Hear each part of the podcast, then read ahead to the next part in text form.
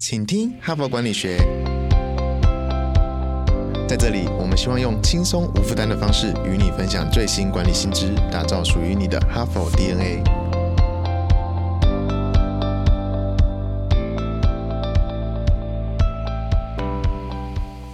好，各位听众朋友，大家好，欢迎回到我们节目，我是代班主持人，哈佛商业评论全球繁体中文版的副主编，我是敦化。嗯，我们这个礼拜的主题可能是大家的心头之痛哦，说出来大概每一个人都会想要哀嚎。基本上可以这么说啦，这个主题可能是每一个人在工作中都会遇到的一个大魔王。希望说出来不要把大家吓跑，因为我们的节目呢就是要来解决这个令人痛苦的议题啦。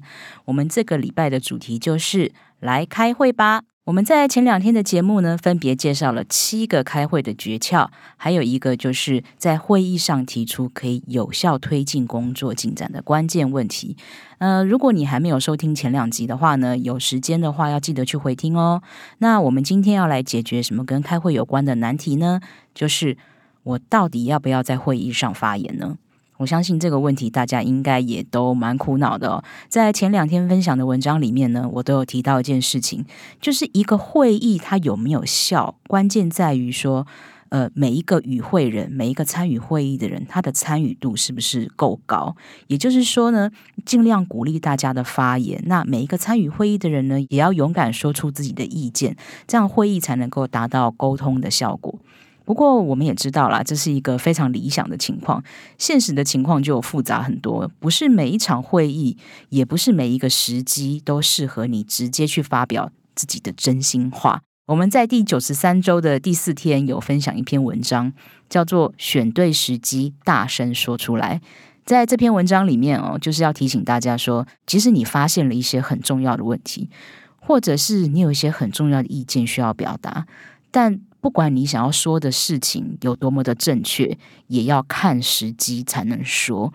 有时候就是有一些 timing，或是当下那个气氛，就真的不适合讲话。你如果硬要讲，反而会有反效果。那大家可以去回听那一集温习一下，我们这边就不再展开来说了。呃，我们今天要分享的这篇文章哦，跟这个主题也是有点类似，但是我们今天会更聚焦在开会这个场合。文章的标题也很直白，就叫做。如何在会议上发言，以及何时该沉默？就多妈的哈帕工商时间，哈佛商业评论第九期个案教学领导者学程即将开课。现在你不必飞出国门，就能在台湾体验到哈佛商学院毕业生必修的五百堂个案教学训练。HBR 深入挖掘台湾企业情境，带您沉浸式体验五十位以上跨产业的领袖齐聚一堂，让你体验类哈佛商学院的训练，助你加强商业思维，提升决策胜率。第九期课程分别于七月十五、八月十二、九月十六开课，报名现正火热进行中，早鸟报名还享有七五折优惠。别再等了，现在就到说明栏点击报名，成为成功领袖的一员。呃，文章的作者叫做艾利森·夏普拉，他在哈佛大学的甘乃迪学院教授一门课，就叫做沟通的艺术。他也是一家训练公司，叫全球公开演说 （Global Public Speaking）。这一间公司的创办人与执行长，那这家训练公司提供的服务呢，就是协助领导人要怎么样以清晰、简洁和自信的方式展开演说。他还有一本畅销书，就叫做《说出影响力》（Speak with Impact）。那这位夏普拉，我就听他的介绍就知道了，他就是一个沟通达人。他最擅长的呢，就是透过沟通去产生影响力。所以，我们今天要介绍的这一篇文章呢，他就指出，在会议上应该什么时候发言，才可以让你说的意见真的产生效果。甚至有时候你不发言，反而会比发言更有影响力哦。那这篇文章哦，虽然主要是呃，我们这个夏普拉他主要是写给领导人看的，但我自己看完这篇文章之后，我觉得呢，作者他提到的很多原则哦，其实对一般人来说也是很有用的。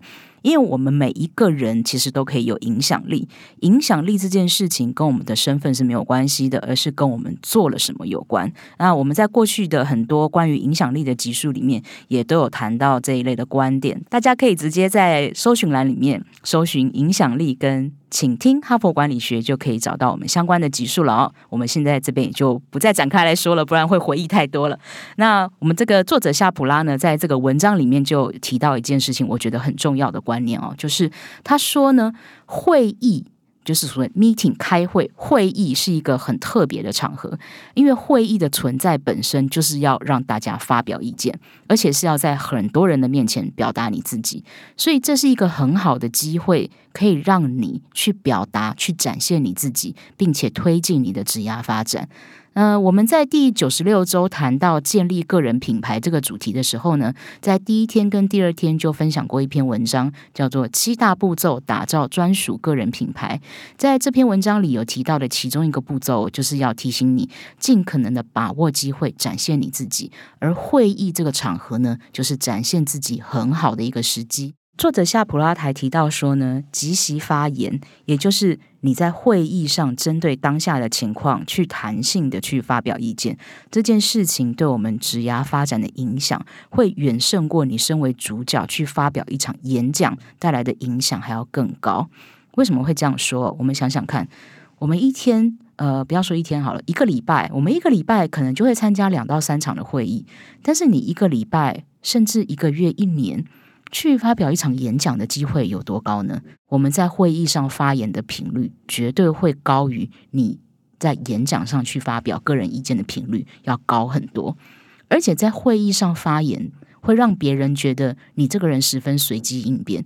因为演讲是有充裕的时间去做准备的嘛，但是会议就不一定，因为会议上不可控的情况太多了，你必须要去判断现场的状况，才能去决定你要讲什么话。所以在会议上发言会给别人带来的印象是更强烈的。所以如何在会议上发言就十分重要喽，绝对不是我想讲什么就讲什么，这非常危险。如果你有这样的想法，一定要听我们今天的内容哦。作者夏普拉呢就提出了六大策略，分别对应要如。如何有效的在会议上发言，以及什么时候你应该要保持沉默？好，我们就来看一看哦。首先，我们来看有效发言的策略。第一点就是你一定要事先准备。这一点，我想应该很好理解。我们在前两天的节目里面也有提到，如果你希望顺利召开会议，你可以提前让大家知道会议的议程，让参与会议的人可以提前做准备。所以反过来说，如果你已经事先知道我们今天这个会议的主题跟目标的话呢，就可以针对这个内容去做一些相关的准备。跟资料，那准备的内容有可能是跟会议主题相关，也包括与会人之间的利害关系，以免你的发言会不小心就得罪了什么人，你都不知道哦。那尤其是哦，会议跟演讲的不同之处在于，演讲是准备好的讲稿，但是在会议上你不能控制别人要说什么，很多时候是要随机应变的。所以如果你准备不足的话，就很有可能无话可说，最坏的情况就是说错话。好，第二点要注意的就是，你可以用停顿与换气的方法来建立自信。在会议中发言是需要勇气的，也很需要自信心。有时候会议的进展啊，可能就会遇到那种两边意见争持不下，好像要吵起来。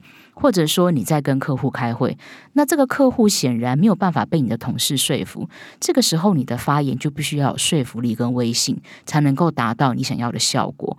那在谈话中稍微停顿一下，或者呢换一口气，这些小小的举动都可以帮助你控制自己的情绪，还有说话的节奏，也可以帮助你集中注意力，让你的声音更有分量。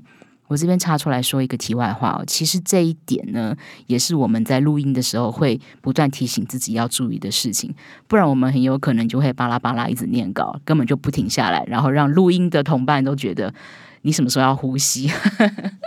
好，我们这个不扯太远哦，我们继续回来说第三点，第三点非常重要哦，第三点就是你要问自己，你为什么要在会议上发言？这一点之所以很重要，是因为说。我们这样问自己这个问题，是为了要明白自己不是为了表现而表现。我不是为了要说话，所以才说话。你必须要很清楚，你为什么觉得在这一场会议上发言很重要？你为什么会很在乎自己在这一场会议或是在组织中你自己是什么角色？回答这些问题呢，可以提升你的自我觉察力，让你更有信心。这么做也是在提醒你自己，你每一次透过发言的机会所累积起来的信誉还有影响力，跟你是什么头衔或是你做了几年工作都没有关系。这些东西是你用自己的热情跟专业去争取来的，所以你必须要很确定，我今天为什么要说这一些话。那作者夏普拉也提醒大家，不只是在会议上发言的时候要问自己这个问题，你在准备简报或者演讲，甚至是你在为了结交人脉去参与各种活动的时候，也要问自己这个问题。呃，我们在前面有提到嘛，就是我们在第九十六周。推销你自己这个主题里面有分享的文章，七步骤打造专属个人品牌。在这篇文章里面也有提到这样的概念哦。第一个步骤就是要你树立自己的价值观，你要确定自己要做什么、怎么做，还有为什么要这么做。好，那大家可以再去温习这几集的内容。好，那顺着这一点呢，我们再反过来看另外三个应该要保持沉默的时刻。第一点就跟刚刚的那个是扣连的哦。第一点，如果你只是想要炫耀，就保持沉默啊。我们都有这样的经验哦，就是预定的会议时间已经到了，或者说会议根本就已经超时了，但就还是有人在那里滔滔不绝一直讲。如果他说的是临时追加的一些资讯，或是真的很重要的事情，那也就算了。但是如果今天一直在讲话的那个人，他只是在反复强调大家都已经知道的事情，就真的让人很生气了，对不对？如果你讨厌这样的人，你要注意哦，自己也不要变成这样子的人哦。所以在开口说话之前，你一定要想清楚，我是为了什么目的说话？诶，这个就扣回前面我们提到的那一点嘛。你要很清楚，我今天是为了什么说话，而不是只是觉得说哦。我觉得我现在要说，我就说。呃，我刚刚提到那篇关于树立个人品牌的文章里面，其实有提到说，你要尽可能把握每一个表现自己的机会。但大家要注意哦，表现自己跟炫耀自己是不同的两件事情。如果你想要发言，只是为了彰显自己的权利、彰显自己的地位，或想让大家知道说，哎，我知道很多事情啊，我什么都懂，那真的就先不要哈。就建议你再仔细想想自己到底为什么要说话。好，第二个要注意的就是，如果你的发言更适合一对一的情境，就先保持沉默。这一点也不难理解啦，因为确实有一些话就不适合在大庭广众下谈开来说，最好就另外找时间跟当事人私底下谈，可能会比较合适。那我们在前面有提到嘛，在第九十三周的第四天，我们分享的文章，选对时机，大声说出来。这一篇文章里面有非常详细的分析，告诉你什么时候表达你的。看法是比较合适的，那我这里就不再展开来谈喽。我们要重点来讲第三点。第三点就是，如果你想提升你团队成员的影响力，就先保持沉默。这一点好像有点听不懂他在说什么，对不对？我们这边呢，作者就举了一个他自己的例子，我们来看他自己怎么说。他说他自己在读研究所的时候呢，经历过一次转折。他那个时候啊，就跟《哈利波特》里面的妙丽一样，就是上课的时候老师问什么，他都积极的回答，举手，哎，说我会这样，然后也很勇于发表自己的意见。这感觉也没什么嘛，因为人家就学霸，对不对？不过他的一个同学私底下跟他说了一句话，他说：“你这么做会让同学习惯依赖你。老师要我们思考问题，结果你马上就抢答说出答案，大家就会觉得那我就不用想啦，反正那个人都会。”哦，这个例子就让我想到，我们在第一集的节目里面有分享到，法兰西斯卡吉诺教授他提到一个观念，就是社会惰化，也就是集体性懈怠，指的就是说，一个人在团体里面付出的心力，会低于自己独自完成任务时所付出的努力。这个情境就类似于集体性懈怠。如果你在一个团体里面过于突出，就会让其他人的积极性降低，大家就会觉得说，哦，做不做都没差啊，你决定就好了。所以，如果你是一个团队的领导人，不管你层级的高低，哪怕你只是最基层的主管，我们每一个人在培养领导力的路上，都要注意这一点，不要觉得自己做最快，下面人太慢，我自己来就好。要切记，绝对不能有这种想法。尤其是很多领导人，都是会冲在最前线、干劲十足的那种类型，往往一不小心就把一堆事情都揽在自己身上。但是你要注意哦，你今天已经不是个人贡献者了。你的绩效不仅仅是你个人的表现，也在于你如何带领你的团队。你是不是可以带着大家一起成长？所以呢，适度克制自己，留一点空间，让你的同事去发挥，他们才会知道要怎么样成长，他们才会学着思考。而他们的成长也会反过来帮助到你，这是一个相互的过程。那这一点在会议上也是一样的。有时候你觉得啊，这件事情我知道，我马上就讲了。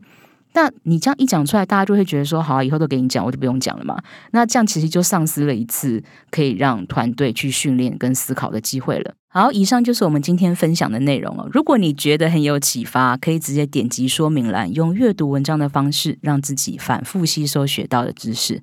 在明天的节目里面呢，我们要谈的是最新的开会形式，也就是实体跟线上混合在一起的混合会议。那因为前两年就是疫情的关系哦，大家都开始远距开会嘛。等到疫情降温了之后呢，就渐渐出现一种开会形式，是结合实体与线上的，也就是说。呃，有一些人可能会聚在一起开会，但同时又有一批人是在线上参与的。这样的会议形式越来越频繁，大家应该也遇到了很多相应的困扰吧？那我们明天就来谈这个话题。感谢你听到节目的最后。那我在这里要跟大家小小的抱歉，因为我前几天去拔牙，所以口齿有一点不清楚。如果大家觉得好像有一些咬字嗯、怎么混在一起，就请大家多多包涵喽。那也祝你的下一场会议开得更顺利。谢谢大家，拜拜。感谢哈帕听友的支持哈，请听哈佛管理学，凭着对管理知识传播的热情呢，现在已经制作超过四百集的节目了。我们收到许多听友的回馈哈，我们的节目呢陪伴他们厘清直癌上许多大大小小的难题哈，让他们受益良多。非常感谢你们的支持。如果你也有这种动物时刻，如果你欣赏我们的内容，请赞助我们产出更优质的节目，让哈帕跟你长相。左右持续探索管理的新知，请到资讯栏点击赞助连结懂妹我们，让哈帕陪伴你走过人生挚爱的关键时刻。赞助的听友们也请留下你的姓名、联络信箱跟电话，让我们有机会呢未来回馈你。谢谢。